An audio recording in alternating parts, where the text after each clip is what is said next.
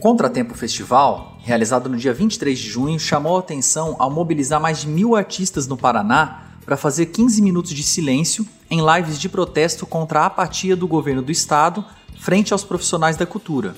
Ao todo, foram 12 horas de programação que destacaram os três meses à espera de respostas dos editais de cultura que sairiam em maio desse ano. Nós conversamos agora com o artista Tel Ruiz, um dos idealizadores do Contratempo Festival e integrante da Rede Coragem, responsável pela organização da iniciativa.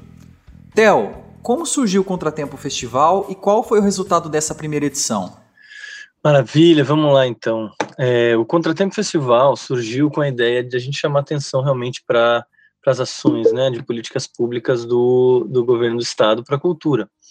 E foram mais de 100 artistas envolvidos e mais de 60 mil pessoas impactadas, né? E o, o abaixo assinado que a gente fez já está chegando praticamente em 2 mil assinaturas, ou seja, é um resultado muito expressivo, né? Que o, vários artistas participaram de todas, é, de vários lugares do, do Paraná, inclusive, né? Então a gente acredita que foi uma ação assim muito ampla, muito muito muito bacana, né? De ver todo mundo entrando, né? E, e, e participando, entendendo que esse momento é um momento realmente muito muito é, singular na nossa história, né? Que a gente precisa realmente unir as forças aí para chamar atenção para nossa profissão que realmente está é, caindo num descaso muito grande aí do poder público, né? Então a gente precisa chamar atenção para isso porque somos os primeiros profissionais da cadeia, né, do, né, da cadeia trabalhadora do Brasil, né, do segmento é, trabalhador do país, os primeiros a parar e seremos os últimos a voltar, né? Então a gente precisa realmente ter que que isso seja reconhecido pelo Estado e que somos trabalhadores que contribuem para o PIB nacional, né? Somos a, a indústria da, da, da, arte, da cultura, do entretenimento é uma das primeiras, aí segunda, terceiro lugar no que mais gera emprego renda. A gente representa praticamente 5% do PIB nacional, né? E, e, e, é muito expressivo. Então a gente precisa que isso seja reconhecido pelo poder público. Certo.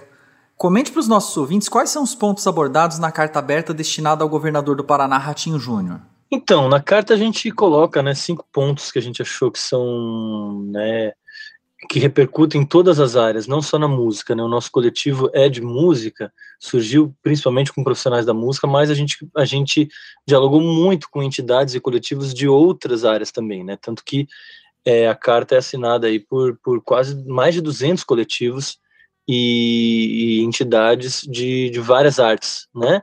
música, literatura, dança, teatro, enfim.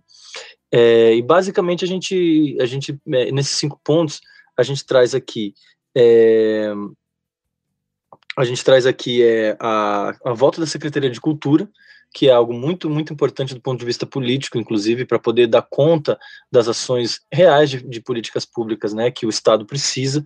Não tem como ser uma superintendência, né? A gente entende que a secretaria é importante para isso também. É a flexibilização, o segundo ponto, a flexibilização dos projetos já em andamento no Profis, para que eles sejam possíveis e passíveis de acontecerem online, né, para poder destravar uma série de projetos que poderiam estar acontecendo e, por consequência, é, remunerando profissionais da cultura do Estado. O terceiro ponto, a implementação do Plano Estadual de Cultura e a efetivação de fato do Fundo Estadual de Cultura, que a gente tenha recursos provenientes todos os anos do orçamento do Estado para esse fundo. Isso é muito importante, porque o Paraná é um dos únicos estados da federação que não possuem um fundo e um programa de fomento específico para a cultura. Né? Então, o fundo estadual ele existe, mas ele não tem recursos do governo do estado.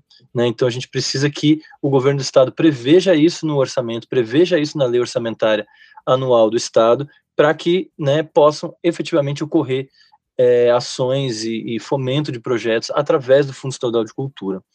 É, o quarto ponto, é, durante o estado de pandemia, incluir a classe artística e profissionais do setor nos programas sociais do governo do estado, como Luz Fraterna, né, e também tem um programa da Sanepar, ou seja, para permitir é, isenção né, dessas taxas de água e luz, né, no, nos programas sociais que já existem dentro do governo do estado. Né? Então, é simplesmente incluir os profissionais da nossa área né, nesses programas.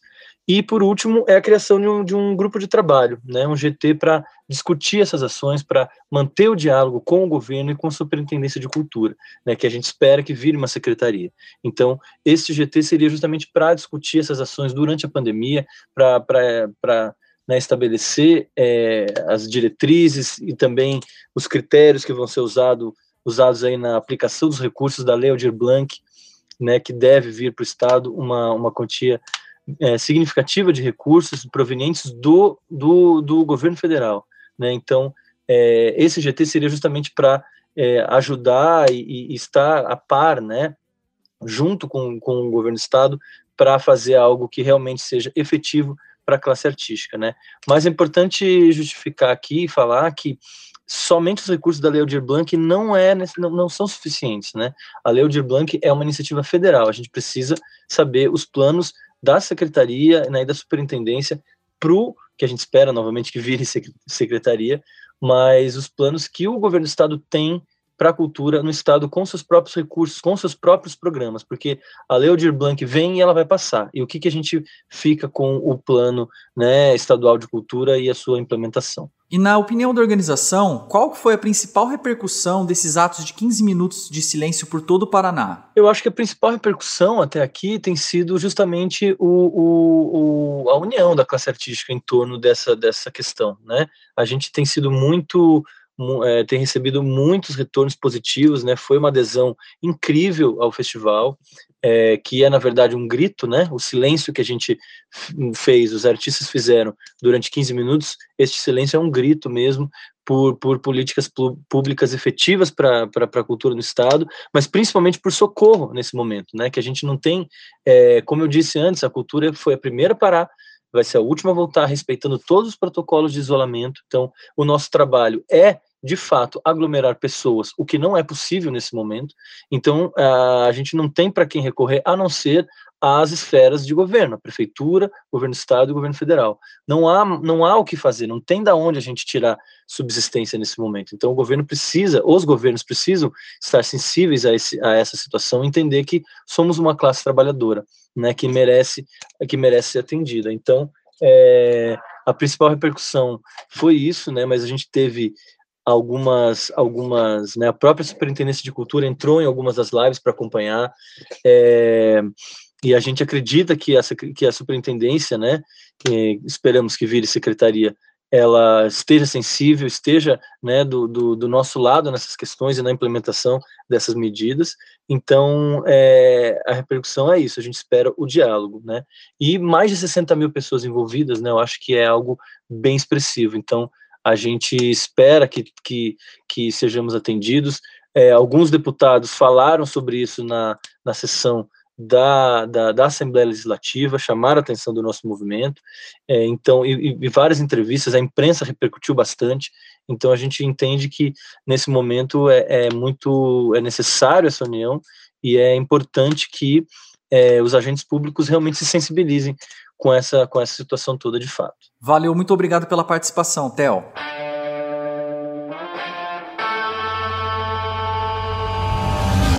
De Londrina e região participaram do Contratempo Festival as bandas Abacate Contemporâneo, Aminoácido, Caburé Canela, De um Filho e um Cego, Drugs, Etnia, Família Estranha e Londrina Ska Clube.